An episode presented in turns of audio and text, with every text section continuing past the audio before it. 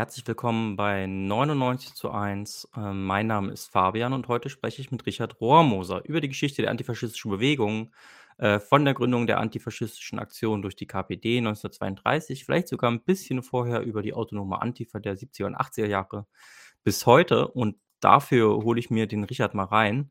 Hallo Richard. Ja, hallo. Richard, es geht heute um äh, dieses äh, kleine Büchlein, das du im Beck Verlag veröffentlicht hast. Ähm, aber erstmal wollen wir dich kurz vorstellen. Ähm, Richard Rohrmoser ist 1987 in der Nähe von Augsburg geboren, ist promovierter Zeithistoriker und derzeit als Gymnasiallehrer für Geschichte, Politik und Englisch tätig. Und äh, in seiner Freizeit beschäftigt er sich vor allen Dingen dann mit Protestgeschichte, sozialen Bewegungen sowie der historischen Friedens- und Konfliktsforschung. Und dieser Beschäftigung verdanken wir auch dieses Büchlein und dass wir heute das Interview zur Geschichte der antifaschistischen Bewegung führen können. Ähm, vielleicht als Einstieg und in so ganzer kurzen, in wenigen Worten, was ist eigentlich die Antifa? Ja, tatsächlich ist es gar nicht so einfach, diese Frage so kurz zu beantworten, denn ich argumentiere immer, die Antifa existiert so gar nicht. Und ich rede eigentlich in der Regel immer von Antifa bzw. von antifaschistischer Bewegung, denn es ist im Grunde eine sehr breite und heterogene Bewegung, bestehend aus linken Strömungen, Initiativen, NGOs, aber auch Parteien und Gewerkschaften, die eben oftmals einen gemeinsamen Nenner oder gemeinsame Aktionsstruktur Strukturen und Politikansätze haben. Und dieser Nenner lautet eben, dass sie sich gegen Faschismus und den damit verbundenen Charakteristika, also antidemokratische, rassistische, rechtsextremistische, antisemitische, sexistische und geschichtsrevisionistische Tendenzen engagieren. So würde ich es mal möglichst kurz und knapp zusammenfassen. Hm. Ähm, also sozusagen vor allen Dingen eine sehr heterogene Bewegung und ähm, das werden wir auch sehen, auch historisch sehr heterogen in verschiedenen Entwicklungs wir haben auch tatsächlich, ähm, gar nicht die Zeit, alles zu besprechen, was in diesem Büchlein vorkommt. Das heißt, wir werden die ein oder andere äh, Sache, die beschrieben ist, auch ausklammern müssen. Äh, gibt dann also noch Grund, trotzdem noch mal in das Buch reinzulesen, äh, nach dem Interview.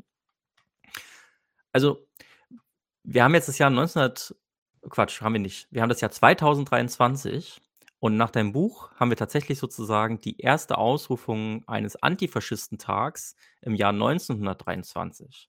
Und zwar hat er die KPD in einem Flugblatt zu einem Antifaschistentag aufgerufen. Und äh, du bezeichnest dieses Flugblatt auch so ein bisschen als das äh, Schlüsseldokument für die antifaschistische Bewegung. Was steht in diesem Flugblatt? Ja, also ich äh, liefere vielleicht ein bisschen Kontext dazu. Also es war auf alle Fälle eine Zeit, in der in vielen europäischen Ländern, wie zum Beispiel in England, in den skandinavischen Ländern, aber vor allem eben auch in Italien, ähm, faschistische Bewegungen entstanden sind aufgrund von innenpolitischen Konflikten und ökonomischen Problemen. Und in all diesen Ländern hatte der Faschismus Diskriminierung, Entrechtung und Vertreibung zur Folge. Und wie wir wissen, war auch Deutschland nicht gefeit vor diesen Entwicklungen. Und die deutsche Erscheinungsform des Faschismus zeigte sich eben dann Jahre später von einer ganz besonderen Radikalität, die auf dem nationalsozialistischen Gleichschaltungsprozess und auf einer brutalen Rassetheorie und auf einem eliminatorischen Antisemitismus basierte. Und es war eben vor allem die KPD, die durch diese faschistischen Bewegungen alarmiert war. Und deswegen rief sie erstmals im Jahr 1923, genauer gesagt am 29. Juli, ähm, den Antifaschistentag aus und erklärte in einem Flugblatt ähm, sinngemäß, Mord wird täglich an den Faschisten, von den Faschisten an der arbeitenden Bevölkerung begangen. Millionen junge und erwachsene Arbeiter, Beamte, Angestellte und Kleinbauern müssen am Antifaschistentag wuchtig ihre Stimme dagegen erheben. Und ich bezeichne das deswegen als Schlüsseldokument, weil es eben so der erste öffentliche Aufruf zur Bekämpfung des Faschismus war. Auch inhaltlich war es ja schon auch so ein bisschen das, äh, was sich dann später auch rauskristallisiert hat, nämlich so ein Aufruf zur Einheit aller Antifaschisten gegen den Faschismus. Das fand ich auch sehr interessant. Genau, also man wollte schon zu dieser Zeit so eine elastische Einheitsfront etablieren. Davon war immer sehr viel die Rede, ähm, sowohl von der KPD als auch von der SPD ausgehend, auch von Anarchistinnen und so weiter. Aber die Realität sah zu dieser Zeit einfach noch ganz anders aus. Es gab immer wieder diese Aufrufe zu einer Einheitsfront, zu einer breiten Front im Kampf gegen den Faschismus. Leider kam das dann viel zu spät erst. Ja, es gab dann ja auch einige Verirrungen, äh, sage ich mal, im im also, in der Folge.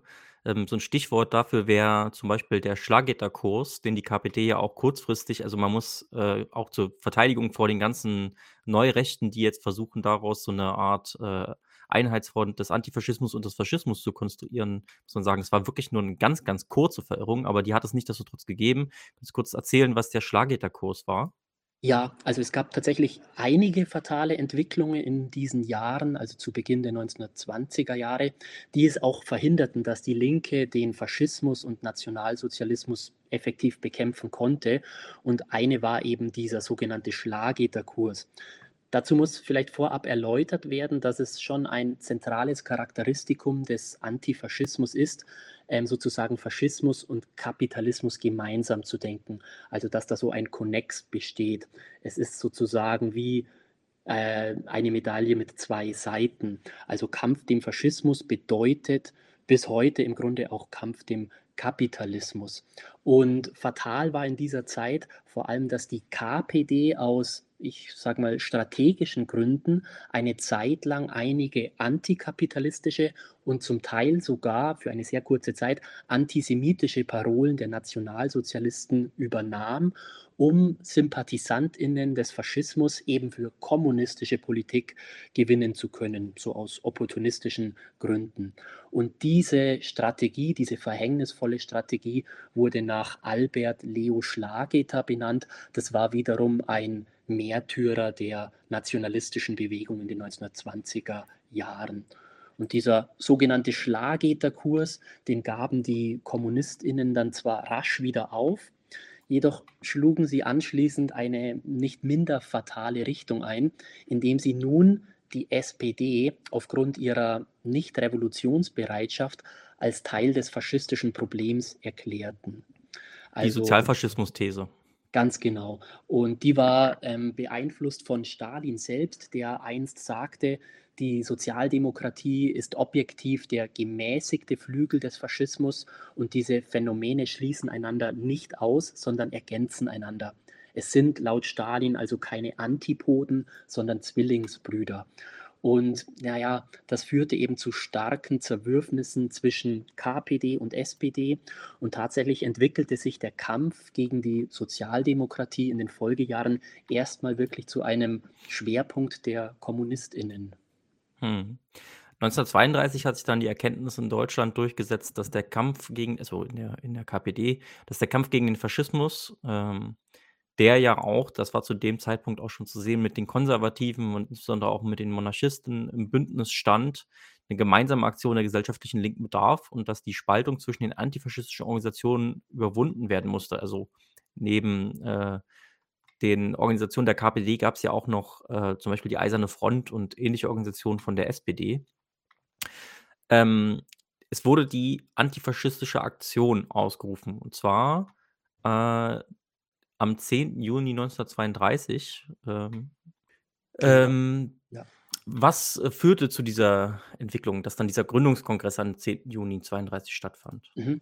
Vielleicht sage ich vorab auch noch ganz kurz was zur Eisernen Front, weil ich habe jetzt vor allem eben die, die KPD dafür kritisiert, für ihre Sozialfaschismus-These. Ebenso muss man sagen, dass die SPD zusammen mit Gewerkschaften die sogenannte Eiserne Front gründeten. Und Ziele dieser Eisernen Front war, waren die Bekämpfung der Feinde der Demokratie. Und das zeigte sich auch in diesem Logo wieder. Und zwar war das ein Kreis mit drei Pfeilen, die nach rechts unten zeigten. Und diese drei Pfeile symbolisierten sozusagen die Feinde der Demokratie. Und neben Monarchisten und ähm, Nationalsozialisten waren das eben laut diesem äh, laut dieser Eisernen Front eben auch Kommunisten. Also sozusagen die Aversion, die Abneigung ähm, kam von beiden Seiten. Es gab also, wie ich schon gesagt habe, enorme Zerwürfnisse, innerlinke Grabenkämpfe und das löste sich eigentlich erst so auf im Mai 1932, als tatsächlich ähm, kommunistische ParlamentarierInnen von NSDAP-Abgeordneten tätlich angegriffen wurden. Und dann erst gab die vor allem auch die KPD diese Einstellung auf und es gab dann wieder vermehrt Forderungen und Aufrufe zu einer Einheitsfront und wie du richtig gesagt hast, wurde dann die antifaschistische Aktion auch ausgerufen. Und in diesem Gründungsaufruf, da ist ein Satz ganz markant und mittlerweile kann ich den auch schon auswendig. In diesem Gründungsruf hieß es, die antifaschistische Aktion muss durch den organisierten roten Massenselbstschutz in breitester Einheitsfront den Mordterror des Hitlerfaschismus brechen, der die offene faschistische Diktatur über Deutschland aufrichten will. Ja, man muss sagen, ähm, dieser Aufruf kam zu spät. Äh, wir wissen, 1933 ähm, hat der Nationalsozialismus seine Herrschaft äh, in Deutschland äh, übernehmen und in der Folge festigen können. Das Interessante ist, dass die Kommentaren äh, trotz dieser Niederlage in Deutschland an der Sozialfaschismus-These festgehalten hat und auch die KPD gezwungen hat, äh, formal daran festzuhalten, obwohl sie sozusagen durch die Ausrufung der antifaschistischen Aktion das natürlich schon, äh, also diesen Standpunkt eigentlich überwunden hatte. Ähm, warum hielt die Kommentaren an dieser, also man muss ja dann doch sagen, absurden These fest? Mhm. Ja, Vielleicht auch noch zur Erläuterung, die Komintern war eben die Kommunistische Internationale, also ein internationaler Zusammenschluss aller kommunistischer Parteien, ähm, der 1919 von Lenin gegründet wurde. Und ich ähm, kann es mir auch nicht so ganz plausibel erklären. Ich nehme vor allem an, dass die ähm, Komintern eben diese Gefahr des Faschismus in den 20er Jahren einfach noch nicht richtig erkannt hat und unterschätzt hat. Und das würde ich schon sagen, die KPD in Deutschland ähm, vor dem Hintergrund des, der teilweise bürgerkriegsähnlichen Zustände Ende der 20er Jahre, aber auch schon davor, eigentlich ein sehr gutes Sensorium dafür entwickelt hatte und den Ernst der Lage erkannt hat. Also es gibt durchaus schon Zitate von ähm, KPD-PolitikerInnen, die Anfang der 20er Jahre ganz deutlich vor der Ausbreitung des Faschismus gewarnt haben. Und ich kann es mir eigentlich nur so erklären, dass vielleicht so auf internationaler Ebene das noch nicht so krass wahrgenommen wurde von der Kommentaren. Ja. Gut, ähm, wir wissen ja, was danach passiert ist, das haben wir ja alle in der Schule gelernt. Ähm, der Nationalsozialismus hat sofort angefangen zu rüsten und das Ganze artet dann dementsprechend auch in äh, einen Krieg aus, der zu einem Weltkrieg wurde und nebenbei auch noch zu einem Vernichtungskrieg gegen äh, jüdische Menschen, gegen Menschen anderer sexueller Orientierung. Äh, der Hungerplan zielte darauf ab, äh, Osteuropa ähm, zu entvölkern, um das so zum deutschen Siedlungsgebiet zu machen. Und ähm, der Nationalsozialismus hatte natürlich auch Gegner. Ähm, der Krieg der Achsenmächte war insofern auch ein antifaschistischer Krieg, als dass das Kriegsziel der Alliierten die Beendigung der faschistischen Herrschaft war. Natürlich muss man sich darüber im Klaren sein, dass das nicht aus einer antifaschistischen Gesinnung heraus war, sondern dass diese beteiligten Länder ihre eigenen machtpolitischen Interessen verfolgt haben. Ähm, nichtsdestotrotz haben die Alliierten Europa und andere Teile der Welt vom Faschismus befreit und in Deutschland sogar gezielt eine Entnazifizierung angestrebt. Wie gut ist diese Entnazifizierung in Deutschland gelungen? Naja, ähm, ich versuche mal da ein bisschen zu ähm, differenzieren, und zwar zwischen der Entnazifizierung in den westdeutschen Besatzungszonen und in der ostdeutschen Besatzungszone. In den westdeutschen Besatzungszonen setzte man auf eine schnelle und unbürokratische Entnazifizierung, wodurch es zu vielen Schnellverfahren kam und die Beschuldigten wurden in fünf Gruppen eingeteilt, also Hauptschuldige, Minderbelastete, Mitläufer, Entlastete und Belastete. Alles in allem kann man aber für die drei westlichen Besatzungszonen, also USA, Großbritannien und Frankreich, sagen, dass der Wiederaufbau von Verwaltung und Wirtschaft doch Vorrang vor der politischen Gesinnungsprüfung der Bevölkerung hatte, weshalb die Entnazifizierung beispielsweise in der amerikanischen Besatzungszone bereits teilweise ab 1948 wieder aufgegeben wurde. Und in diesen westdeutschen Besatzungszonen wurde eben vor allem auch die Westintegration der Bundesrepublik forciert, ähm, zum Beispiel dann mit dem NATO-Beitritt 1955. In der Deutschen Demokratischen Republik, in der DDR, verlief das ein bisschen anders. Und das hängt vor allem auch damit zusammen, dass Antifaschismus neben Demokratie, Sozialismus, Einparteiensystem und Zentralismus, zumindest auf dem Papier, auch konstitutiver Bestandteil der Staatsdoktrin war. Und aus diesem Grund erfolgte die Entnazifizierung in der sowjetischen Besatzungszone auf den ersten Blick deutlich konsequenter und schneller als in den Zonen der anderen alliierten Siegermächte. Viele FunktionsträgerInnen der NSDAP wurden in der Nachkriegszeit in Ostdeutschland aus dem öffentlichen Dienst entlassen und auch teilweise in Speziallagern interniert. Jetzt klingt das erstmal konsequenter, jedoch bedeutete es nicht zwangsläufig, dass die Entnazifizierung in der sowjetischen Besatzungszone tatsächlich sorgfältiger verlief. Denn im Grunde vertrat die politische Führung die Auffassung, dass die einfache Bevölkerung keinerlei Schuld an der NS-Diktatur und ihren Folgen hatte, weil sie von den politischen und wirtschaftlichen, also äh, kapitalistischen Eliten missbraucht worden war und der Faschismus in erster Linie ein Instrument eben der Kapitalistinnen zur Machtsicherung war. Und deswegen muss man sagen, dass im Endeffekt ähm, zwar da einige Köpfe rollten, aber die Entnazifizierung auch in der sowjetischen Besatzungszone eher ein Ideal blieb und nicht signifikant tiefgreifender als in den westlichen Besatzungszonen ähm, verlief. Genau. Und aber, und deswegen würde ich auch sagen, dass dieser Antifaschismus in der DDR eher so ein Gründungsmythos äh, war und in erster Linie auch irgendwo ein bisschen vorgeschobenes Abgrenzungsinstrument Richtung Westen war. Hm. Das sieht man auch so ein bisschen daran, dass ähm, der DDR-Staat natürlich auch den Alleinvertretungsanspruch für den Antifaschismus ähm, erhoben hat, also wie in vielen anderen Bereichen auch, keine eigenständigen Organisationen zugelassen hat von Antifaschistinnen. Äh, ab, ab 1953 äh, war das der Fall. Vorher gab es ähm, die Vereinigung der Verfolgten des Naziregimes auch in der DDR und ich glaube, Bund der Antifaschisten gab es vorher auch noch. Ähm, jedenfalls ab 1953 wurden diese Organisationen aufgelöst. Es gab dann keine selbstständigen äh, Organisationen abseits der DDR, Massenorganisationen, also dieses deutsche Vereinswesen, was man so kannte, gab es in der DDR so gut wie überhaupt nicht. Äh, und alles, was es so gab, stand unter der Kontrolle der SED.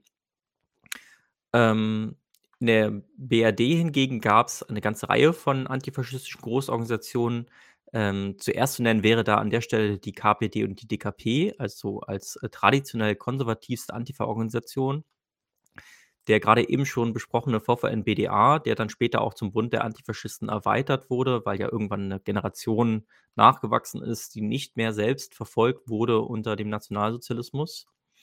Ähm, natürlich könnte man heutzutage die Linke und die Linksjugend Solid noch nennen und natürlich eine ganze Reihe von kleineren Organisationen, anarchistische Gruppierungen, äh, die FAU beispielsweise äh, oder ähm, ja, die ganzen trotzkistischen Organisationen, die es so gab, die natürlich auch antifaschistische Organisationen waren. Ähm, über die all diese Organisationen könnte man jetzt sehr, sehr viel sagen. Gewerkschaften auch vielleicht noch und äh, aber das würde den Rahmen so ein bisschen sprengen. Also wen das interessiert, der müsste sich das Buch noch einmal zulegen und dort ein bisschen reinlesen. Aber wir wollen jetzt erstmal über äh, den Kommunistischen Bund sprechen. Und zwar, weil du auch geschrieben hast, dass der Kommunistische Bund ähm, für die spätere autonome Antifa so eine Art Wegbereiter war. Ähm, kurz, was war überhaupt der Kommunistische Bund? Ja, also der Kommunistische Bund ist 1971 aus K-Gruppen, aus kommunistischen Gruppen entstanden und hat damit also seinen Ursprung schon auch irgendwo in der 68er Bewegung. Allerdings waren in dem Kommunistischen Bund, kurz KB, eben nicht nur Studierende, sondern durchaus auch einige Schülerinnen und Lehrlinge. Und es war im Grunde eine Vereinigung, die sich vor allem Antifaschismus, Antikapitalismus, Antinationalismus und Antiimperialismus auf die Fahnen schrieb. Und besonders charakteristisch für den Kommunistischen Bund war außerdem, dass dieser also nicht auf staatliche und bürgerliche Initiativen zur Bekämpfung von Neofaschismus vertraute, sondern stattdessen selbst Initiative gegen rechte und rechtsextreme Aktivitäten ergreifen wollte. Also das war schon ein ziemliches Novum. Ich würde sagen, bei den anderen alten Organisationen, die nach 45 entstanden sind, war da erst schon mal so ein gewisses Vertrauen dem Staat gegenüber da, das eben der Kommunistische Bund nicht mehr hatte. Ähm, grundsätzlich zeigte sich der Kommunistische Bund auch offen für breite antifaschistische Bündnispolitik und er wollte auch sozusagen eine Brücke schlagen hin zur alternativen Kunst- und Kulturszene. Das war alles so, waren so die Ziele. Und trotzdem hatte der Kommunistische Bund große Probleme, schließlich ähm, überparteilich Anschlussfähigkeit zu finden. Und das lag in erster Linie an der immer wieder verbreiteten Faschisierungsthese. Und diese Faschisierungsthese besagte, dass sich die Bundesrepublik eben spätestens seit der Erschießung Benno Ohnesorgs am 2. Juni 1967 nicht mehr in, in einer Post, sondern in einer Präphase des Faschismus bef befunden hätte. Also es war immer die Rede vom Präfaschismus und der Kommunistische Bund hm, verbreitete sozusagen die These, dass Westdeutschland zumindest eben im Begriff sei, sich zu, von einer bürgerlich-liberalen Gesellschaft hin zu einem autoritär-faschistischen Staat zu verwandeln. Also das war ja auch ein bisschen so, oder das Narrativ, das die RAF hatte, von einem faschistischen Staat zu reden. Und das war es bei aller Kritik der die die 1968er an den Staat artikulierten, also dass die Vergangenheit nicht aufbereitet wurde, war das aber, naja, alles andere als zutreffend, gerade wenn man bedenkt, dass ab 1969 dann die SPD ähm, an der Regierung war mit Bundeskanzler Willy Brandt und dann Helmut Schmidt. Und diese Faschis Faschisierungsthese stand dann quasi dem Kommunistischen Bund äh, im Weg, dass er noch breiter aufgestellt äh, wäre oder eben überparteilich Anschlussfähigkeit finden konnte. Aber was man ihm auf alle Fälle zugute halten muss, ist dieser neue Ansatz, dass man sich NeofaschistInnen direkt ähm, entgegenstellen muss und sie direkt wie auch immer bekämpfen muss. Also es war auch eine Parole oder eine Losung dieses kommunistischen Bundes zu sagen, schlagt die Faschisten dort, wo ihr sie trefft. Zu der Frage, wie sich die, äh, Demokratie und, äh, der Rechtsstaat in der Bundesrepublik, äh, entwickelt haben, haben wir eine Doppelfolge gemacht mit Andreas Fisan, äh, der sich das anhand von, äh, Gerichtsurteilen und von der Entwicklung der Demokratie einmal angeguckt hat. Ähm, rechts oben findet ihr dann gleich das rechts oben dort, das Info-i, wo ihr dann drauf klicken könnt, dann könnt ihr euch die Videos mit Andreas noch mal ansehen. Ähm zu, zu ähm, aber jetzt zum Kommunistischen Bund.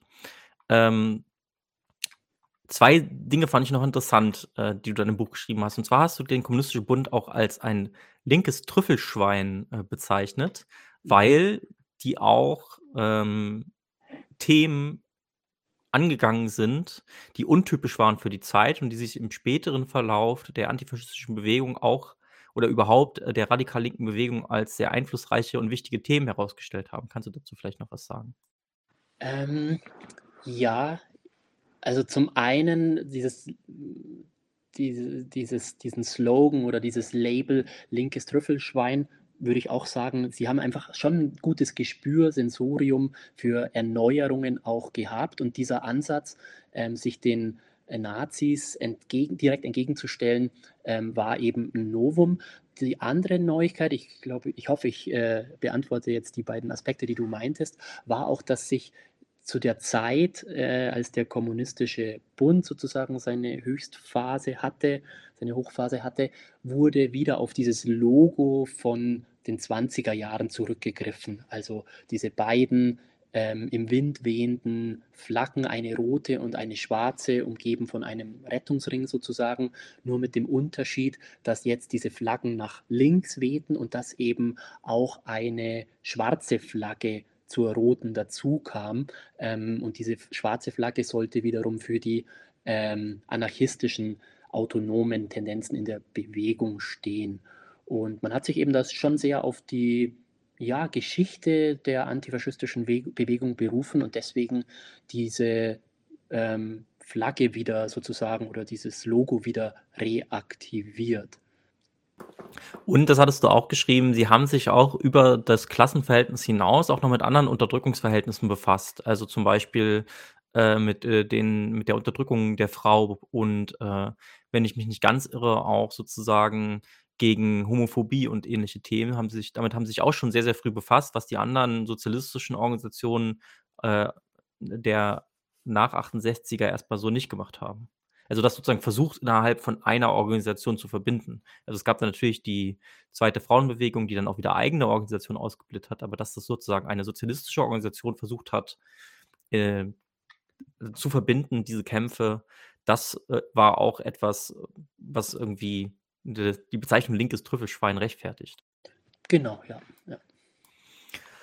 Und 'ne weitere Entwicklung, die dann, ähm, Ende der 70er Jahre sich ereignet hat, war dann die Herausbildung der Autonomen und damit auch, äh, eins der K Kernthemen der Autonomen neben Hausbesetzung, die autonome Antifa. Ähm, was unterschied diese Form von antifaschistischen Aktionen von der Autono also, was unterschied die autonome Antifa von diesen traditionellen antifaschistischen Organisationen? Vielleicht auch gleich, äh, was unterschied die vom Kommunistischen Bund? Okay. Ähm, also diese späten 70er Jahre, Anfang 80er Jahre, das war eine enorme Zäsur in der Geschichte der Antifa und eben weil da die autonomen Antifa-Gruppen entstanden sind. Und an, ein Anknüpfungspunkt ähm, in Bezug auf den Kommunistischen Bund war eben, dass nun die Antifaschistinnen erstmal viel breiter aufgestellt waren, thematisch, und es setzte sich einfach zunehmend diese Auffassung durch, dass man nicht weiter auf den Staat vertrauen kann, wenn es um die Bekämpfung von rechtsextremen und rassistischen Aktivitäten und Strukturen ging. Und deswegen schrieben sich die autonomen Antifa-Gruppen groß auf die Fahnen, Neonazis vor Ort und direkt bekämpfen zu wollen. Und daher stammt auch die Gewaltbereitschaft und der Militanzcharakter vieler autonomer Antifa-Gruppen. Das war dann schon auch ein Novum.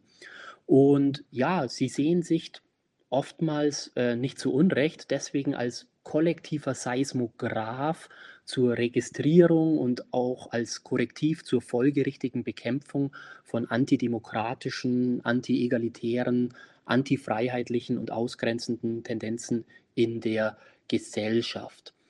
Ähm, allerdings käme es auch zu kurz zu behaupten, dass alle autonomen Antifa-Gruppen militant seien. Es existieren durchaus Gruppen, die sich für die Praxis von explizit friedlichen Protestaktionen, etwa im Stile des zivilen Ungehorsams, einsetzen. Also dieser Militanzcharakter und de, die Tatsache, dass man nicht mehr dem Staat vertraute, sondern Eigeninitiative zeigen wollte, das war ein Novum. Und was sich, wo sich die autonome Antifa dann auch nochmal wiederum vom kommunistischen Bund unterscheidet, ist die Tatsache, dass es einfach noch radikaler war. Und der kommunistische Bund stellte sich halt oftmals so in kommunistischer Tradition, sage ich mal, durch ähm, Demonstrationen und Aufmärsche den Nazis entgegen, aber die Autonomen suchten einfach wirklich auch körperlich den Konflikt.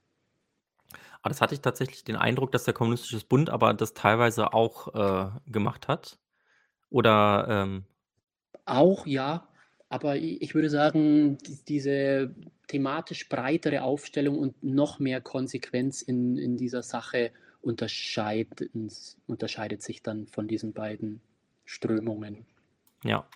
Man muss dazu sagen, dass ja in der Zeit auch, äh, der militante also die militante Rechte durchaus Aktivität entfaltet hat. Also, dazu nennen wir beispielsweise die Wehrsportgruppe Hoffmann. Äh, einer dieser Leute hat den Anschlag aufs Oktoberfest verübt, also 'n Bombenanschlag, wo, äh, viele Menschen getötet und verletzt wurden. Es, äh, gab, äh, einen antisemitischen Anschlag auf Shlomo Levin und dessen Lebenspartnerin Frieda Pöschke. Äh, die beiden sind dadurch zu Tode gekommen. Und es gab die erste Sinus-Studie 1980, in der 13 Prozent der bundesrepublikanischen Bevölkerung geschlossen rechtes Weltbild ähm, gezeigt haben und bis zu 37 Prozent eben rechtsradikale Positionen vertreten haben, rassistisch, Führerkult äh, und so weiter und so fort. Ähm, du hast es jetzt schon ein bisschen gesagt, äh, die, die, die, die autonome Antifa war in vielerlei Hinsicht konsequenter als dann noch der Kommunistische Bund. Ähm, das scheint auch was damit zu tun zu haben, dass es auch notwendiger erschien, etwas gegen die politische Rechte zu unternehmen. Ähm, ein Punkt, den wir jetzt gar nicht besprochen hatten, es gab ja auch die ersten Bemühungen zu Recherchen durch den Kommunistischen Bund. Das hat die autonome Antifa ja nochmal auf die Spitze getrieben, sodass man auch sagen kann, dass vieles von dem, was äh, man überhaupt über die nationalsozialistischen Nachgängerorganisationen wusste, stammt eben nicht durch irgendwelche Behörden, sondern durch autonome Antifa-Gruppen, die bis heute ja eigentlich den äh, Kern der Netzwerk- und Recherchearbeit äh, gegen Rechtsextremismus, gegen Neonazismus machen. Ähm, eine Story fand ich besonders gut, äh, und zwar den Überfall auf Christian Worch. Ähm, Christian Worch, der war auch noch in den 2000er Jahren äh, aktiv. Äh, ich glaube, inzwischen ist er tot. Ähm, ist ein sehr bekannter Neonazi. Und da hat sich eine autonome Antifa-Gruppe Polizeiuniform besorgt und hat die Wohnung von Worch gestürmt. Worch dachte, das wäre ein Polizeieinsatz, hat sich dann fesseln lassen und dann haben sie schlicht und einfach alle seine Akten geklaut und das dann in ihre Recherche eingebunden und äh, dadurch ihr Netzwerk, welcher Nazi sitzt wo und wer hat Kontakte mit wem, enorm ausgebaut. Ähm, genau.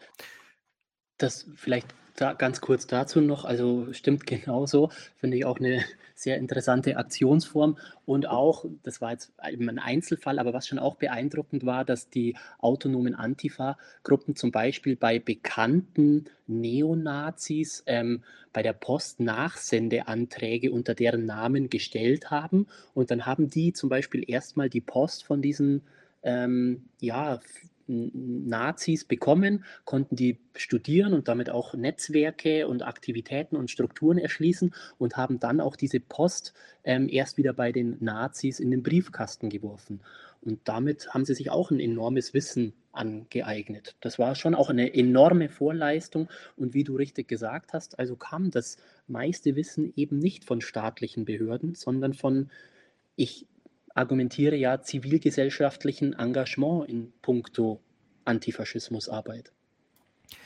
Äh, und die ersten bundesweiten Vernetzungen stammen auch dieser Zeit. Das heißt, die Antifa-Szene hat sich auch getroffen und sich äh, in Methoden und Wissen auch ausgetauscht. Ähm, ein, ein wichtiges Datum für gerade was sozusagen die Frage der Militanz anging, also es gab natürlich auch in anderen Ländern äh, Militanz. Also man erinnert vielleicht an die Anti-Fascist Action in Großbritannien. Das war ja auch eine sehr interessante Organisation, die sehr erfolgreich so die Skinhead-Bewegung unten gehalten hat durch äh, ähm, schlichte ähm, sozusagen Ausübung von organisierter Gewalt. Mm, und so ein bisschen das Fanal der antifaschistischen Bewegung ist dann Falling Bostel 1983 gekommen, so der Gründungsmythos der autonomen Antifa, wie du es auch gesagt hast. Ähm, kannst du kurz erzählen, was in Falling Bostel passiert ist und warum das vielleicht auch äh, 'nen so ein Scheidepunkt war für, ähm, 'n Bruch mit der traditionellen antifaschistischen Bewegung, also Mhm. zum Beispiel auch mit dem KB, aber auch, äh, Gewerkschaften und so weiter und so fort? Genau. Also exakt und fix datieren lässt sich die Entstehung der autonomen Antifa nicht, aber wie du richtig gesagt hast, so ein Fanal waren auf alle Fälle die Ereignisse im niedersächsischen Falling-Bostel 1983. Und zwar fand dort damals ein NPD-Parteitag statt. Und ja, bei den Autonomen hat sich eben in dieser Zeit diese Einstellung durchgesetzt, bei der Bekämpfung von Neonazis nicht dem Staat zu vertrauen, sondern eben selbst direkt gegen diese aktiv zu werden. Und traditionelle Antifa-Akteure versuchten an diesem Wochenende sozusagen die räumliche Distanz zum Gegner zu wahren und gleichzeitig argumentierten die autonomen Antifaschistinnen, die Neonazis direkt angreifen zu wollen und den Parteitag eklatant zu stören. Und es gelang ihnen auch. Also sie sind auf dieses ähm, Gelände eingedrungen, wo dieser Parteitag stattfand und es kam zu, ähm, ja, zu Straßenschlachten und es wurden viele Autos demoliert und in, in dem im Grunde haben die autonomen Antifas eben ihr Ziel erreicht. Sie konnten diesen Parteitag eklatant stören. Es stand überregional, deutschlandweit in der, in der Presse und das war einfach ein großer Erfolg der linken Szene damals. Und ja, seitdem ist es so ein bisschen der Gründungsmythos der autonomen Antifa. Aber äh, das führt im Anschluss zu Diskussionen. Also äh, viele der, der klassischen antifaschistischen Organisationen wollten sich dann davon distanzieren, äh, hatten keine Lust, mit dieser Form von Militanz in Verbindung gebracht zu werden. Und dann gab es in der, in der autonomen Antifa selber auch so ein bisschen die Diskussion, okay, ähm, wie wollen wir es denn eigentlich halten mit der Bündnisarbeit? Ähm, zum Beispiel gab es äh, den besagten Bruch mit dem Kommunistischen Bund. Kannst du vielleicht dazu noch mal was erzählen? Ähm, ja, also die autonomen Antifaschisten wollten sich eben stärker vernetzen und der Kommunistische Bund war eben sehr dogmatisch, sehr, sehr traditionell, vermutlich aus Sicht der autonomen Antifa auch irgendwo altbacken, nicht so in, initiativfreudig. Und deswegen war das einfach, glaube ich, auch so ein, so ein Zeitgeist-Ding, dass man mit diesen überkommenen und auch irgendwo verkrusteten Strukturen von so älteren kommunistischen Parteien und Organisationen einfach auch schlichtweg brechen wollte. Da hat man jetzt gerade äh, eine Stundenglocke noch gehört im Hintergrund. Genau. Äh, ja. gerade in der Schule. Genau. In der Folge gab es diese besagten Diskussionen und du hast da drei, Drüssel, drei Schlüsselfragen identifiziert und die sich in der, die Diskussion da vieler äh, Antifa-Gruppen gedreht haben und die eigentlich seit Gründung der autonomen Antifa-Bewegung bis heute, kann man sagen, auch immer wieder Anlass für Auseinandersetzungen in der Szene sind. Ähm, was sind diese drei Schlüsselfragen und warum sind die vielleicht auch wichtig? Hm, also die ganz zentrale Schlüsselfrage, die Gretchenfrage sozusagen, ist die Frage, ob Gewalt und Militanz legitim ist. Und dazu muss man sagen, dass in der breiten autonomen Antifa-Bewegung eben viele Aktionsfelder existieren, also von Aufklärungs- und Bildungsarbeit über Sabotageaktionen und Farbbeutelattacken, aber eben auch bis hin zum Werfen von Steinen und Molotow-Cocktails. Und gerade der letzte Punkt, der radikalste, die radikalste Form, ist eben sehr umstritten und wird kontrovers diskutiert. Und es ist eben schon noch so, dass der Erfolg der Aktionen der autonomen Antifa eben daran gemessen wird, wie viel Medienaufmerksamkeit erregt wird, erzeugt wird durch diese Aktionen. Und das wird eben sehr kontrovers diskutiert, ähm, weil sich manche Gruppen schon auch explizit zu gewaltfreien Protestmitteln, so im Stile des zivilen Ungehorsams, aussprechen. Ähm, außerdem kommt dazu, dass diese ähm, Gewaltbereitschaft, diese Militanz natürlich irgendwo auch so eine Gewaltspirale auch gegenüber dem Staat in äh, Gang setzt und es oftmals zu starken Repressionen dadurch durch den Staat kommt, also zu Überwachungen, Kontrollen und Hausdurchsuchungen.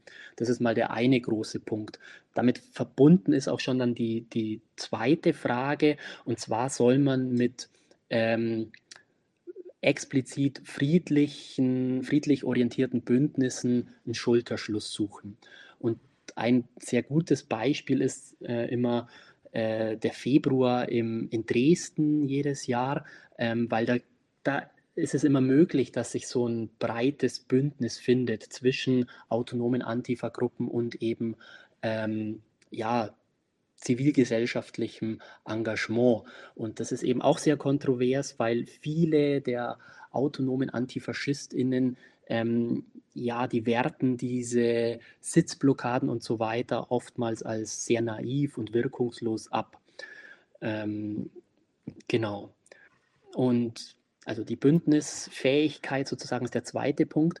Und dann der dritte Punkt, ich hoffe, du meinst jetzt das damit auch, ähm, ist sozusagen ähm, der staatliche Antifaschismus, weil in der Zwischenzeit, in den 90er Jahren vor allem infolge dieser schrecklichen Pogrome von Hoyerswerda, Rostock-Lichtenhagen, Mölln, Zulingen und so weiter, hat dann der Staat aufgrund, so argumentiere ich, aufgrund der ähm, antifaschistischen Impulse der autonomen Antifa auch begriffen, dass er ähm, da tätig werden muss und ähm, Rechtsextremismus und Rassismus viel entschlossener bekämpfen muss.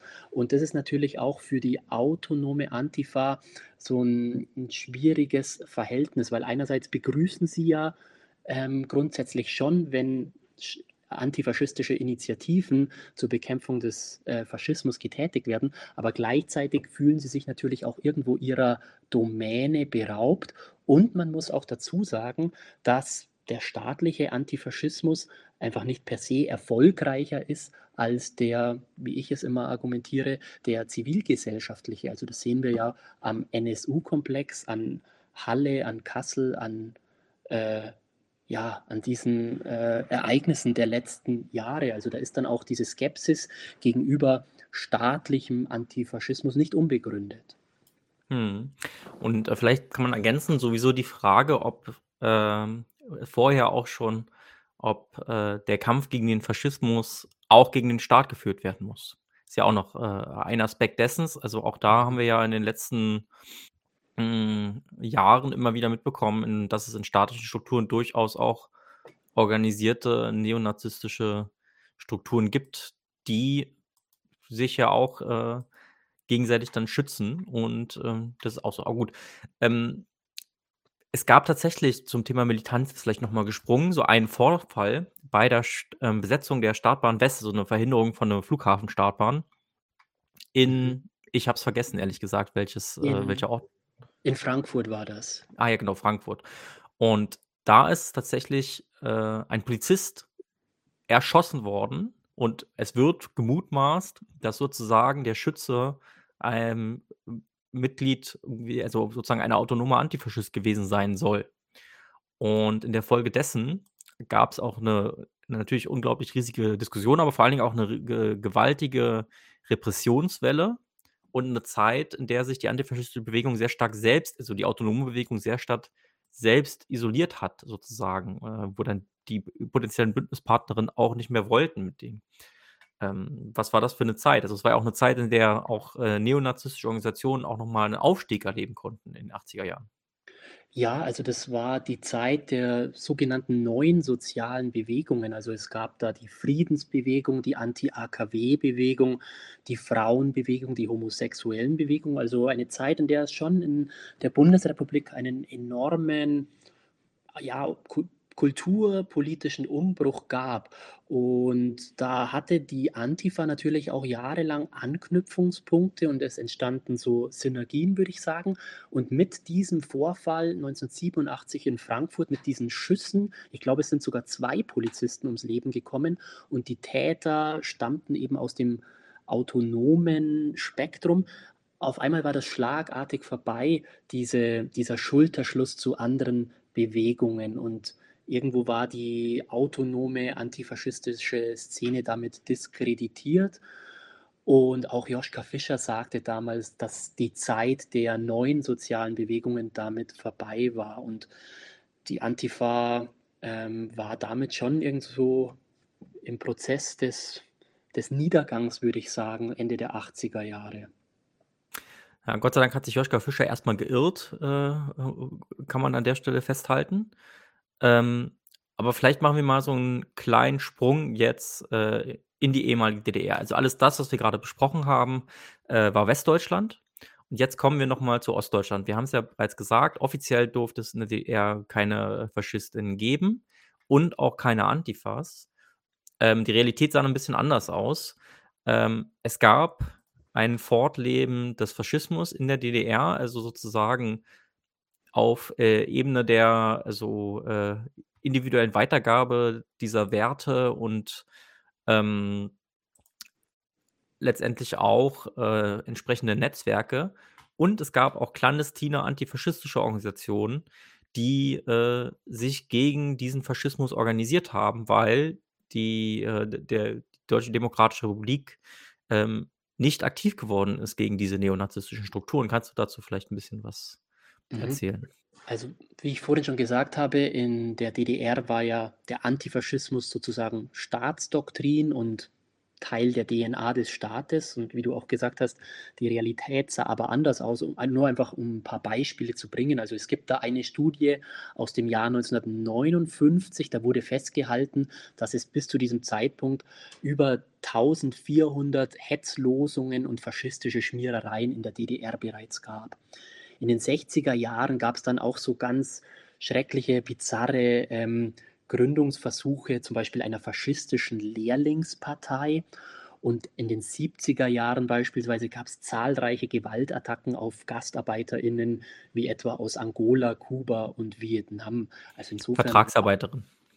Genau, ja, genau. Und insofern war also äh, Neofaschismus in der DDR absolut präsent, aber wie du richtig gesagt hast, der Staat leugnete es, weil es wurde ja argumentiert, ähm, wir sind ein äh, antifaschistischer Staat, insofern gibt es bei uns Faschismus nicht und weil wir ein faschistischer Staat sind, braucht es auch keine subkulturellen ähm, antifaschistischen Bewegungen, das übernimmt alles der Staat.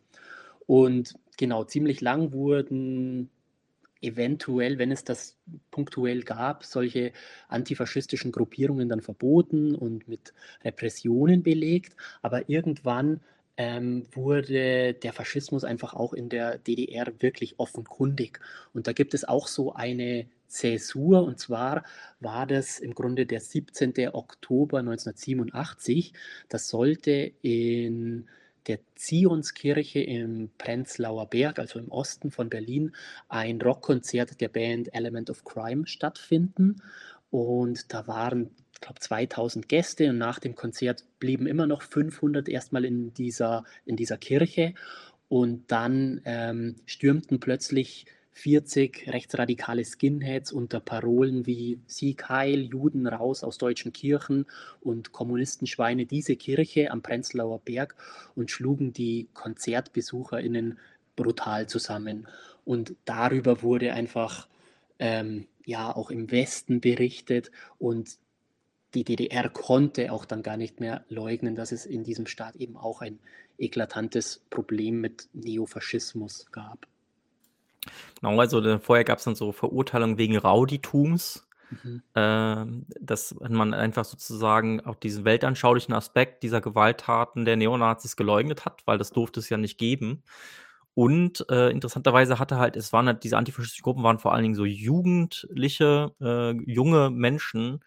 Und da hatte die DDR schlicht und einfach Angst, dass die FDJ ihren Alleinvertretungsanspruch für die äh, ostdeutsche Jugend verliert äh, obwohl es teilweise auch, das hast du ja auch beschrieben, durchaus antifaschistische Gruppen gab, die jetzt dem Staat gar nicht feindlich eingestellt waren oder sowas, sondern durchaus da Zusammenarbeit bereit waren und sich einfach nur gewünscht hätten, dass es da ein aktiveres Vorgehen äh, geben würde. Naja, das gab es dann leider nicht. Äh, dann ist ähm, die äh, Deutsche Demokratische Republik auch äh, ähm, äh, historisch gescheitert, muss man sagen, als äh, der erste Versuch, eine sozialistische, ähm, einen sozialistischen Staat auf äh, deutschem Boden zu errichten. Die Wende und äh, in dieses Machtvakuum, das es dann in Ostdeutschland gab, äh, das hat ganz viele Entfaltungsmöglichkeiten geboten für die Hausbesetzerszene, für äh, so Leute, die Technopartys feiern wollten, für antifaschistische Gruppen auch aber vor allen Dingen eben auch äh, für faschistische Organisationen. Ähm, wie, und äh, Kader, also neonazistische Kader aus Westdeutschland strömten zu Massen in die DDR, äh, um dort äh, faschistische Organisationen aufzubauen, mit Erfolg, muss man leider sagen. Ähm, wie hat sich äh, die antifaschistische Bewegung daraufhin, wie hat die antifaschistische Bewegung daraufhin reagiert?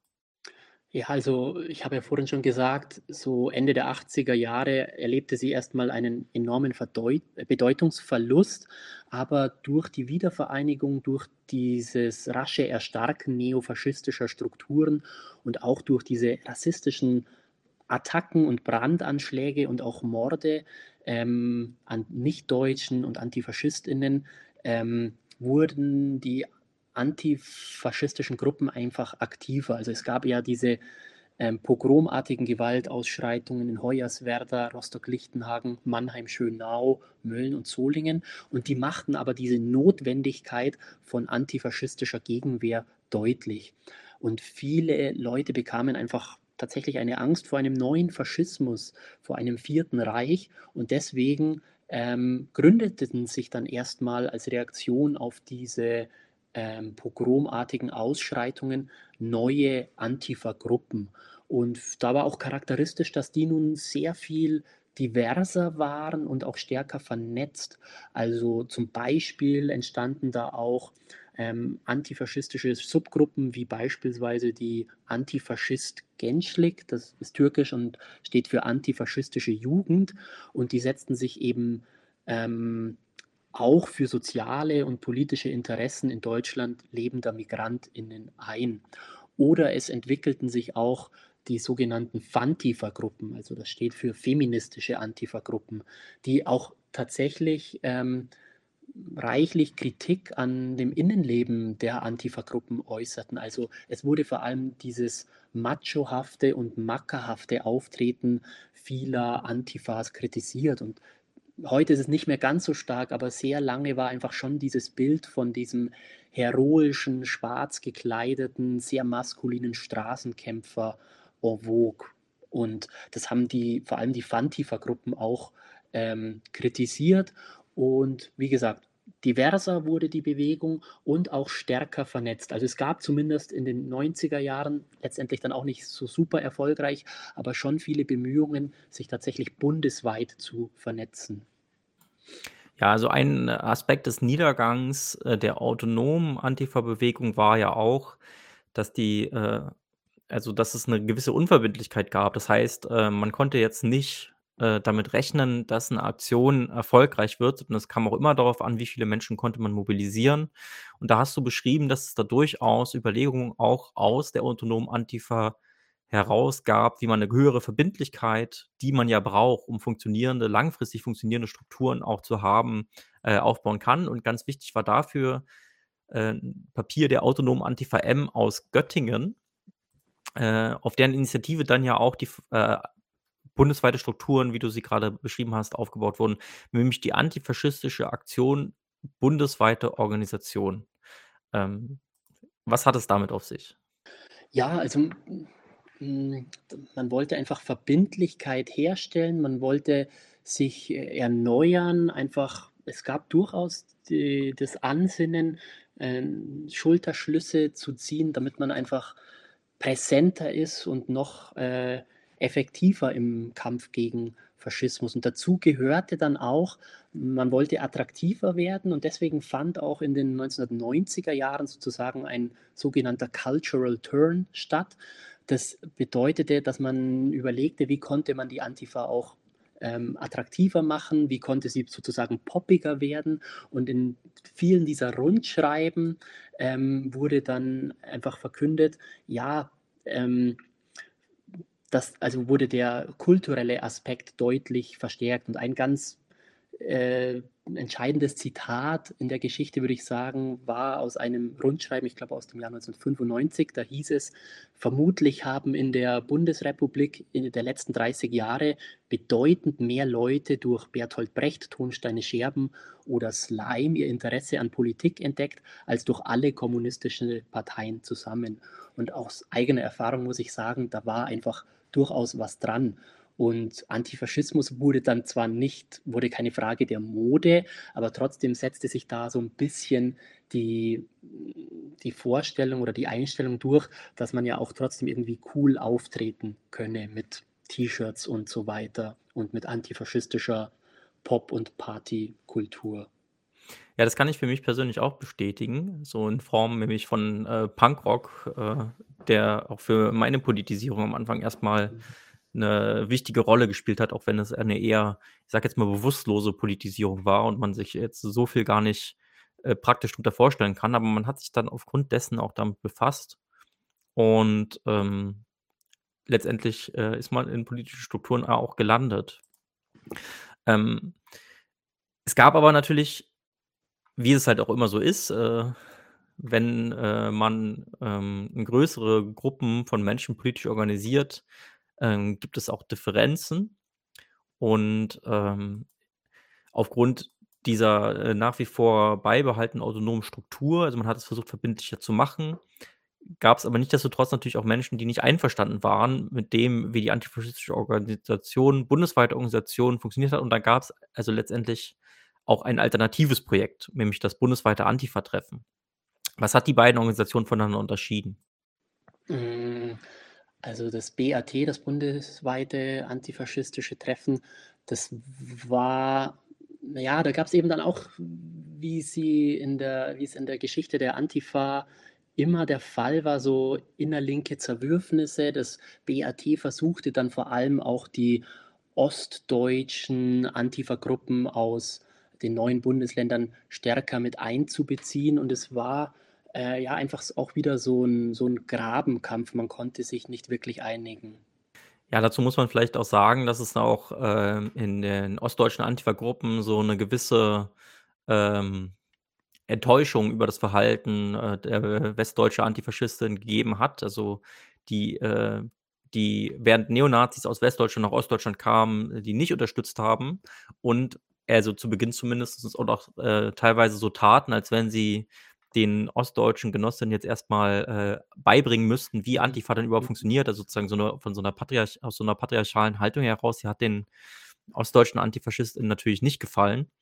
Und, äh, so, äh, blickte man dann da eher distanziert aufeinander. Ähm, du hattest vorhin 'ne ganze Reihe von Orten genannt, äh, viele davon in Ostdeutschland, einige aber auch in Westdeutschland. Also, die 90er Jahre waren auch durchaus in Westdeutschland, ähm, sehr, sehr gewaltsam und auch in Westdeutschland gab's große, äh, neonazistische Organisierungen. Hm, und, ähm, in Ostdeutschland spricht man jetzt auch viel von den Baseballschlägerjahren. Vielleicht kannst du noch mal 'n bisschen erzählen, äh, was das äh, was das war und, ähm, ob es das auch oder vergleichbare Verhältnisse auch in Westdeutschland gegeben hat. Mhm. Also, damit ist hauptsächlich so dieses das Erscheinungsbild der Neonazis gemeint, so ganz stereotyp, wie sie dann auch ziemlich lange noch bis in die 2000er Ze 2010er Jahren abgebildet wurden. Also, sozusagen, ähm, hohe Springerstiefel mit weißen, äh, Schnürsenkeln, 'ne umgekrempelte Blue Jeans und darüber so 'ne Bomberjacke, kahl rasierter Schädel und, äh, dann noch 'n Baseballschläger dabei. Das ist, äh, 'n sehr stereotypes Bild, das aber tatsächlich in den 90er Jahren, ähm, vor allem in den neuen Bundesländern, ähm, zutreffend war. Es gab diese Erscheinung aber genauso auch im Westen. Und, äh, die 90er Jahre waren eigentlich ähm, also, war 'ne war 'ne ganz furchtbare Zeit und, äh, die Erforschung beginnt ja teilweise dann auch jetzt. Und, äh, es ist auch so 'ne Zeit hat jetzt vor Kurzem begonnen, dass das Ganze auch so, ähm, belletristisch aufgearbeitet wird und dass Leute, die damals unter diesen, äh, Bedingungen litten, ähm, jetzt einfach Bücher schreiben und das aufarbeiten. Ähm, und da hört man wirklich ganz Schreckliches und Frappierendes. Und gleichzeitig muss man aber auch sagen, diese pogromartigen Ausschreitungen, das waren eben nicht nur, ähm, Rostock-Lichtenhagen und Hoyerswerda, sondern wie ich vorhin auch schon gesagt habe, beispielsweise ein relativ un äh, ein relativ vergessenes Pogrom war fand in Mannheim-Schönau 1992 statt oder Solingen und Mölln, wo ja wirklich auch, ähm, viele Menschen ums Leben kamen bei Brandanschlägen. Also, man kann das nicht auf ein, äh, ostdeutsches Phänomen reduzieren. Und mein nächstes Buch wird wahrscheinlich auch darum gehen, sich tatsächlich diese gewalttätigen Ausschreitungen und Brandanschläge sich im Westen noch mal ganz genauer anzuschauen, um eben so diesem Narrativ auch irgendwas entgegenzusetzen und entgegenzuwirken, dass das alles nur im Osten stattgefunden hätte. Mhm. Ja, wenn du das veröffentlicht hast, komm dann gerne wieder vorbei, dann können wir gar äh, darüber sprechen. Ähm, springen wir vielleicht mal in die 2000er Jahre und da muss man sagen, dass es ja auch noch mal 'ne enorme Welle rechter Gewalt gegeben hat. Der damalige Bundeskanzler Gerhard Schröder rief damals zu einem Aufstand der Anständigen auf und es wurde 'ne ganze Reihe von staatlichen Programmen gegen den Rechtsextremismus aufgelegt. Äh, an der Stelle muss man sagen, dass wir natürlich sozusagen den Begriff Rechtsextremismus also ich zumindest kritisch sehe. Du hast dazu auch einen 'n Aspekt in deinem Buch, also dieser Extremismusbegriff, der darauf abzielt, gleichmacherisch bestimmte politische Bewegungen, äh, als extremistisch darzustellen und sozusagen versucht, äh, dann, äh, etwas, was nicht gleich ist, äh, aber auf denselben Nenner zu bringen. Das ist natürlich Unsinn. Nichtsdestotrotz waren das eben Programme gegen Rechtsextremismus, weil der Extremismusbegriff von der Bundesrepublik vertreten wird, vom Verfassungsschutz und den meisten Behörden. Hm, und es wurden auch 'ne ganze Reihe, äh, Antifa-NGOs gegründet und dann auch mit staatlichen Geldern unterstützt. Ähm, du schreibst, dass gegen Nazis quasi zur Staatsräson wurde. Äh, was hat dieser Staatsantifaschismus gebracht und was für Folgen und Konsequenzen hat er vielleicht auch für den, äh, linksradikalen Antifaschismus, äh, der autonomen Bewegungen da auf der Straße gehabt? Ja, also die Frage knüpft ja eigentlich auch sehr gut an die vorherige an und ich, äh, versuche das anhand von 2 Beispielen noch zu erläutern, was da noch stattgefunden hat. Also, ähm, es ereigneten sich vor allem 2 Vorfälle im Jahr 2000. Zum einen im Juli in Düsseldorf, da gab's einen Bombenanschlag auf eine zwölfköpfige Gruppe osteuropäischer SpätaussiedlerInnen, die auf'm Heimweg von 'nem Sprachkurs waren und dabei, ähm, verlor eine Schwangere ihr noch ungeborenes Kind. Und ebenfalls in Düsseldorf verübten dann wenige Wochen später im Oktober 2000 2 Männer einen Brandanschlag auf eine Synagoge.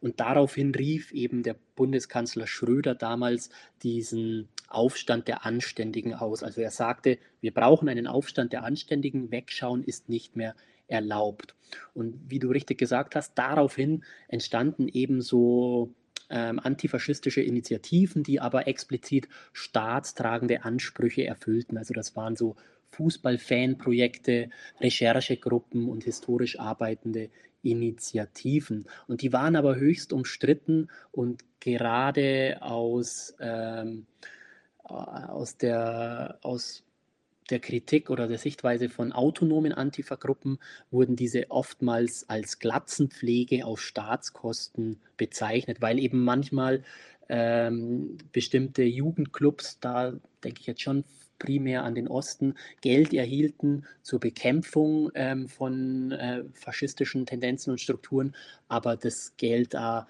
nicht sinnvoll investiert wurde. Ganz im Gegenteil, dass sogar, ähm, FaschistInnen, die diese Clubs und so weiter aufsuchten, dann von diesem Geld noch profitierten. Und deswegen entstand eben vor allem in der autonomen Antifa so diese Grundskepsis, dass staatlich initiierte antifaschistische Schritte nicht per se besser sind. Und das habe ich vorhin ja auch schon mal angesprochen. Ganz im Gegenteil, wir sehen ja ähm, auch was das NPD-Verbotsverfahren Anfang der 2000er Jahre betrifft oder später dann eben ähm, Halle, ähm, äh, Kassel und so weiter, NSU-Komplex, dass dieser staatlich geförderte Antifaschismus nicht effektiver war. Du hast grade so 'n bisschen von der akzeptierenden Jugendarbeit, aber vor allen Dingen der 90er Jahre gesprochen, ne? Also, das war ja etwas, was dann Mhm. auch, äh, eingestellt wurde dann im im Zuge dieses Aufstands der Anständigen, weil man gemerkt hat, das bringt nicht so richtig was. Aber nichtsdestotrotz war das in den 90er Jahren, grade in Ostdeutschland, äh, ist da viel Geld in Jugendarbeit geflossen, die letztendlich Treffpunkte für Neonazis noch bereitgestellt hat, ähm, statt dass man die ausschließt aus solchen Projekten. Mhm. Also 'n weiterer Aspekt ist natürlich auch, dass es sich, äh, in diesen diesen NGOs, die ja sozusagen als zivilgesellschaftliche Organisationen auch gegründet worden sind, ähm, dann aber staatliche Gelder bekommen haben und dadurch überhaupt auch so was wie 'ne staatlich, ähm, tatsächlich alimentierte Beschäftigungsmöglichkeit für aktive Antifaschisten geboten haben, die sich jetzt eben in Form von mobilen Beratungsstellen oder so Beobachtungsstellen von bestimmten Vorfällen, ähm, letztendlich durchaus noch antifaschistische Arbeit machen, aber sich eben gleichzeitig in die Abhängigkeit des Staats begeben haben. Ähm, was hat das für Widersprüche erzeugt auch? Also, ein ein mein Eindruck beispielsweise ist, dass mit dieser Schaffung dieser staatlichen Stellen diese diese tatsächlich aus von von durch Arbeit in der Freizeit getragenen antifaschistischen Aktivitäten 'n bisschen reduziert haben, weil man sich dann verlassen hat auf diese hauptamtlichen Stellen zum Beispiel. Ja, dem würde ich absolut zustimmen. Und dass äh, viele in, der, in den autonomen Antifa-Gruppen ähm, sehen das halt mh, eben als Grundübel sozusagen. Also die, wie ich auch immer argumentiere, argumentieren sehr stark für zivilgesellschaftliches Engagement und es eben nicht dem Staat zu überlassen. Weil im Zweifelsfall äh, wird die äh, Förderung ja vielleicht auch einfach mal eingestellt und dann kann man sich eben nicht mehr in aller Freiheit zu Dingen Mhm. äußern und positionieren oder auch zu Aktivitäten streiten, wie das vorher der Fall gewesen ist. Äh, es gab aber noch eine weitere Entwicklung in der Zeit, und zwar die Herausbildung, äh, sogenannter Postautonomer. Kannst du vielleicht mal beschreiben, was Postautonome sind? Mhm. Also ja, das ist auch wieder ein sehr gutes Beispiel für diese historischen innerlinken Zerwürfnisse und Streitereien. Also in dieser Zeit, in, im Grunde schon Anfang der 90er Jahre mit dem damaligen Krieg im Irak, aber dann vor allem mit der Jahrtausendwende eskalierte eben ein bereits lange schwelender Konflikt innerhalb der Linken und führte tatsächlich auch zu einer nachhaltigen Spaltung der Bewegung zwischen den sogenannten Antideutschen auf der einen und den sogenannten Anti-Imperialisten auf der anderen Seite. Ich erkläre die mal kurz. Also die Antideutschen sind eine Strömung, die vor allem seit dem 11. September 2001 und dem Irakkrieg ab 2003 sozusagen den Islam als strukturell faschistisch und nationalistisch betrachtet und die bedingungslose Solidarität mit Israel und den USA fordert, weil es dieser antideutschen Bewegung sozusagen um die Verteidigung der Zivilisation und um den Kampf gegen die islamische Barbarei geht. Und das ist auch ein ziemlich deutsches oder Spezifikum, dass sich äh, Linke mit Israel und den USA solidarisieren. Und im Gegensatz zu den Grundsätzen der traditionellen Linken trat dann ähm, bei den Antideutschen sogar die Kritik des Kapitalismus schrittweise in den Hintergrund. Und zum Teil wird der Kapitalismus in dieser antideutschen Szene mittlerweile sogar bejaht. Dem gegenüber äh, gibt es weiterhin auch die Strömung der Anti-Imperialisten und die Anti-Imperialisten betrachten eben im traditionellen linken Selbstverständnis, sage ich mal, den Imperialismus weiterhin als höchste Form des Kapitalismus und dementsprechend als Feind, wodurch sich in ihren Reihen eben aber nicht selten anti-amerikanische und israelfeindliche Ressentiments finden. Und damit ähm, ist eigentlich auch schon das zentrale Konfliktfeld dieser beiden Bewegungen aufgezeigt. Und sie sind sich bis heute zum Teil ja, Spinnefeind und es kommt manchmal am Rande von Demonstrationen etwa gegen Rechtsextremismus und Rassismus zu Zerwürfnissen und Auseinandersetzungen zwischen diesen beiden Gruppen, weil zum Beispiel dann wieder eine antideutsche Gruppe ähm, eine Israel-Fahne hochhält, was halt für die Anti-ImperialistInnen dann wieder eine Provokation ist. Ja, interessanterweise ist das ja auch eine Spaltung, die sich schon im Kommunistischen Bund angedeutet hat, äh, wie du ja auch in deinem Buch schreibst. Ähm, und, äh, ein Teil derjenigen, die dann sozusagen auch ähm, es gab ja Anfang der 90er diese große „Nie wieder Deutschland“, äh, und auch Demonstration. Das, äh, ist auch ähm, entstammt auch sozusagen einer Spaltung, äh, des Kommunistischen Bundes heraus. Im Kommunistischen Bund gab es sozusagen auch, äh, eine einen Flügel, der, ähm ihrer Meinung nach antisemitische Tendenzen innerhalb des Kommunistischen Bundes kritisiert hat. Und, äh, die natürlich dann aber auch sozusagen durch die Wiedervereinigung das war ja auch eine relativ verbreitete Befürchtung damals, wir hatten es vorhin schon gesagt, befürchten, dass es zu einer Art Vierten Reich kommt. Also, jetzt, äh, muss man ja sagen, dass der dass Deutschland tatsächlich, äh, jetzt der Hegemon in in der Europäischen Union, äh, ist und und wirtschaftlich sozusagen auch Europa dominiert. Ähm, und es ja auch wollen wir jetzt gar nicht drauf eingehen, aber durch den aktuellen Krieg und die Rüstungsprogramme und Ähnliches auch schon wieder da Bewegung gekommen ist in dieser innereuropäischen Auseinandersetzung, wer jetzt, äh, diesen Block führt. Ähm, nichtsdestotrotz die Befürchtung, dass es zu 'nem Vierten Reich kam kommen sollte, sozusagen mit mit den damit verbundenen Befürchtungen eben auch einer Faschisierung, ähm, hat sich nicht bewahrheitet. Aber vielleicht noch mal zurück zu den Postautonomen. Was sind die Postautonomen? Warum haben die sich überhaupt abgespalten? Was sind da für Debatten, äh, gewesen, die jetzt, äh, dazu geführt haben, dass man der Meinung ist, man muss jetzt auch 'n Post vor das Autonom hängen?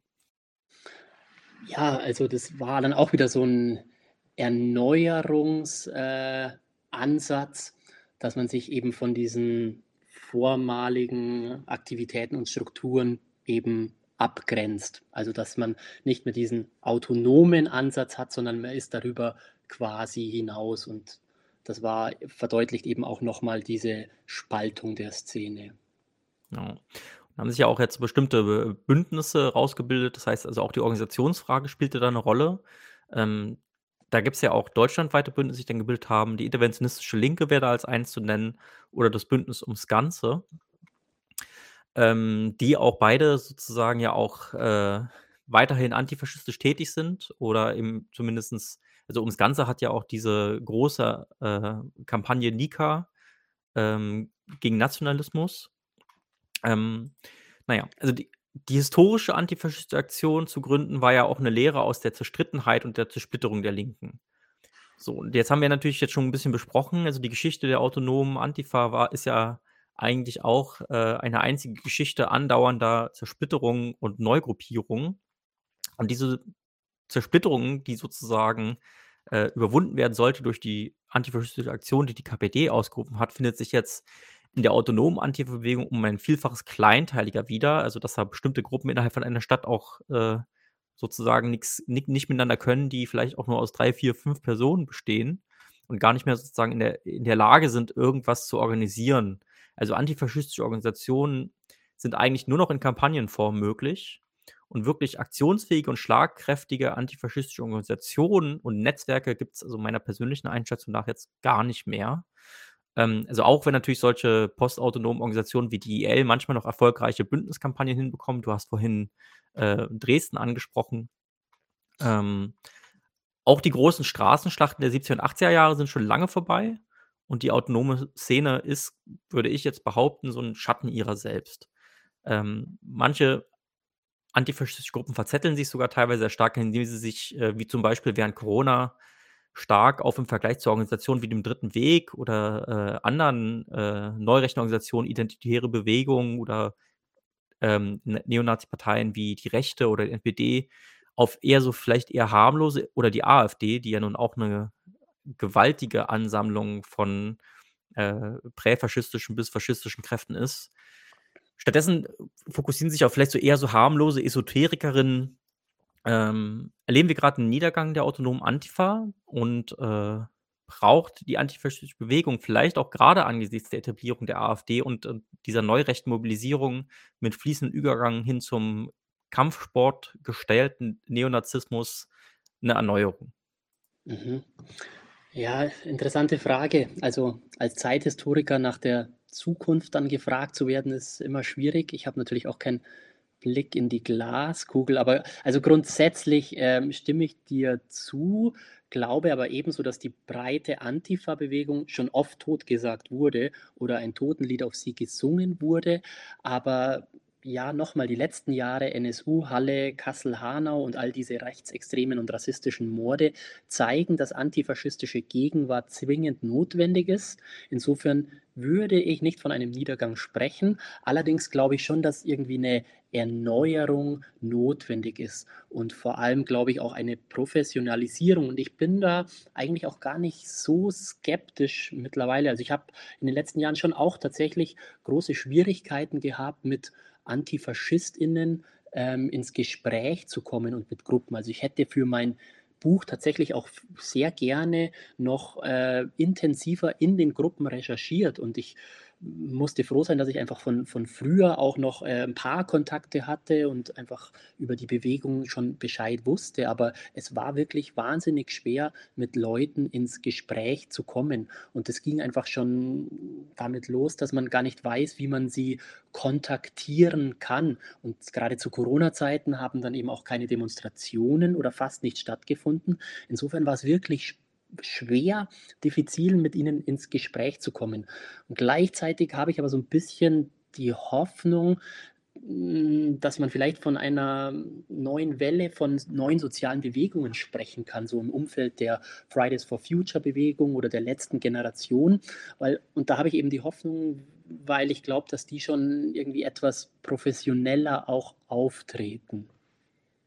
Ja, aber gleichzeitig scheinen sie auch, hm, durchaus bürgerlicher zu sein, als, äh, man Mhm. es von 'ner autonomen Antifa kennt. Also, sozusagen für die, äh, das vielleicht in der Praxis nicht so relevant war, aber, äh, die sich ja doch oft noch als auch 'ne dezidiert antikapitalistische, äh, Organisation gesehen haben bei der letzten Generation oder auch bei Fridays for Futures. Bei Fridays for Futures gibt es Teile, die sich auch als antikapitalistisch verstehen, aber so die, die vor die Presse so gezerrt werden, die Neubauer oder so was, Mhm. die ist ja nun also wirklich nicht mal nicht mal da kann man ja nicht mal von Kapitalismuskritik sprechen, äh, also von keiner ernstzunehmenden auf jeden Fall. Und die letzte Generation wendet sich ja eigentlich auch eher bittend an den Staat, äh, die staatlichen Regeln, die der Staat sich selbst gesetzt hat, einzuhalten. Also von also sind sehr viel, viel bürgerlichere Bewegungen, als die antifaschistische, äh, Bewegung es war.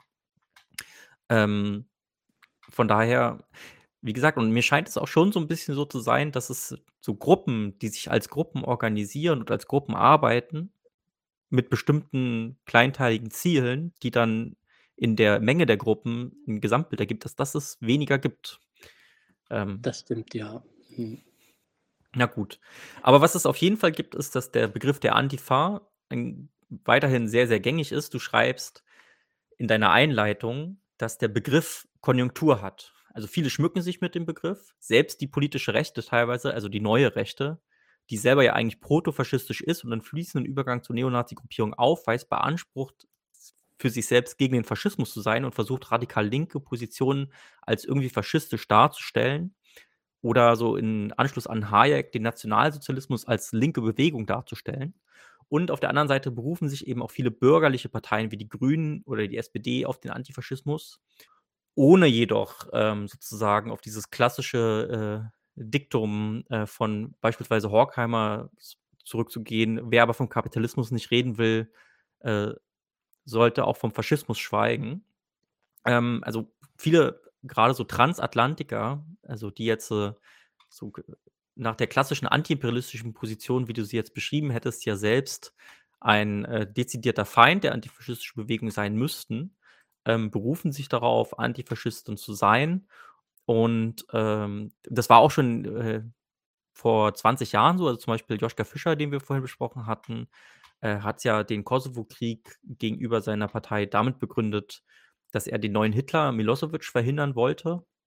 Und auch heute, ähm, spricht man von Putler, also um sozusagen Putin mit Hitler, äh, in Deckungsgleichheit zu bringen, um sozusagen diesen antifaschistischen Auftrag als Begründung, ähm, auch mitzunehmen, ähm, für die eigene Position jetzt in diesem Krieg.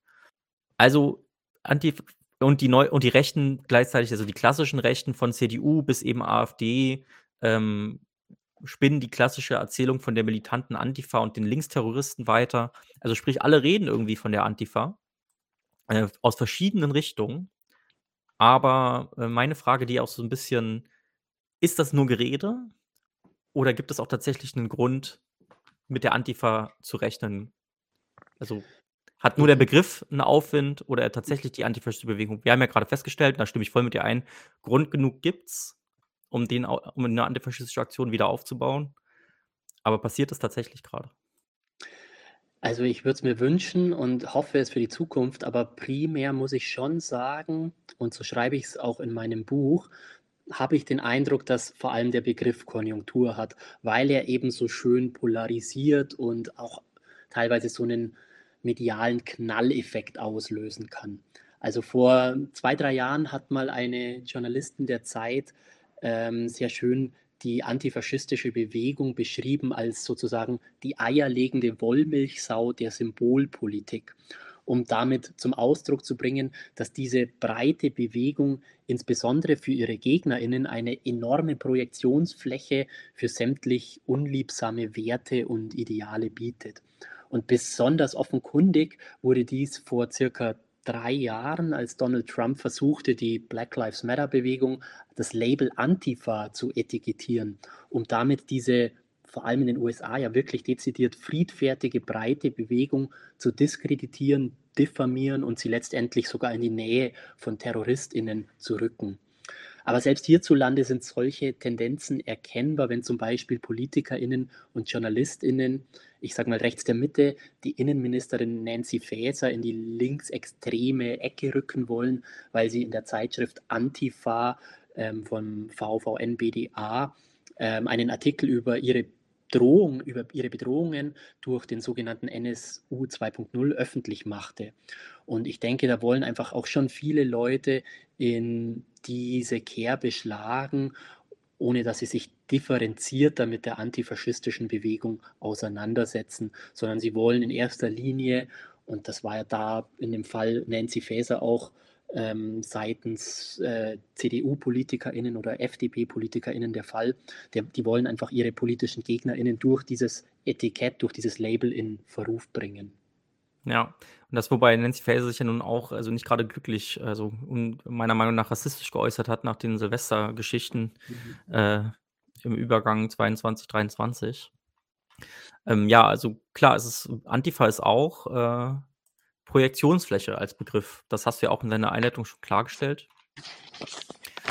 Ähm, Richard, vielen Dank auf jeden Fall. Ich habe jetzt keine Fragen mehr. Wenn du noch äh, äh, was zu ergänzen, was loswerden möchtest, dann sehr gerne. Ähm, das Buch ist bereits äh, im vergangenen Jahr erschienen beim Beck Verlag. Äh, äh, Antifa, Porträt einer linksradikalen Bewegung von den 1920er Jahren bis heute. Es hat äh, so äh, knapp 200 Seiten mit Quellen zusammen. Ähm, wenn ihr Bock habt, genau, das ist der Schulgong. Wenn ihr Bock habt, dann besorgt euch das. Und Richard, wenn du äh, dein Buch über äh, Neonazismus in Westdeutschland fertig hast, dann äh, habe ich auf jeden Fall Lust, darüber auch nochmal eine Folge mit dir zu machen. Danke, dass du da warst. Äh, wie ihr inzwischen auch festgestellt habt, wir sind nicht live, sondern das ist eine Aufzeichnung. Man hat es auch so ein bisschen gesehen an den ähm, an den Farbwechseln bei mir hier im Raum. Ähm, das hat was mit einscheinender Sonne und äh, Dunkelwerden zu tun. Richard, danke, dass du da warst und ähm, wir sehen uns dann beim nächsten Mal hoffentlich und äh, danke, dass ihr eingeschaltet habt und beim, bis zum nächsten Mal bei 99 zu 1. Ich bedanke mich auch. Tschüss. Leute, wir brauchen eure Hilfe. Wenn euch dieses Video gefallen hat, klickt auf Like, abonniert den Kanal und vergesst nicht das Glöckchen zu drücken, damit ihr benachrichtigt werdet, wenn wir neuen Content droppen. Außerdem solltet ihr uns überall folgen, wo wir verfügbar sind. Das ist Facebook, Instagram, Twitter und Twitch. Und wenn wir irgendwelche Ankündigungen machen oder Posts, dann shared, was das Zeug hält. Gebt uns all eure Liebe. Wir haben mittlerweile ziemlich signifikante Kosten. Wenn ihr es euch irgendwie leisten könnt, unterstützt uns doch auf Patreon. Dann kommt ihr auch in den Genuss verschiedener Vorteile, wie zum Beispiel Zugang zu unserer Discord-Community oder Zugang zu den ultrageheimen Patreon-Episoden, die wir dort posten. Außerdem könnt ihr uns natürlich auch über PayPal Spenden zukommen lassen. Außerdem haben wir mittlerweile einen eigenen Online-Shop. Das heißt, wenn ihr euch immer noch fragt, was ihr euren Lieben zu Weihnachten, Ostern oder sonst wie schenken könnt, geht dorthin und kauft duftes Merch. Alle Links dazu hier in der Beschreibung oder auch auf unserer Webseite 99zu1.de. Vielen Dank fürs Dabeisein, danke für die Unterstützung und wir sehen uns in diesem Theater.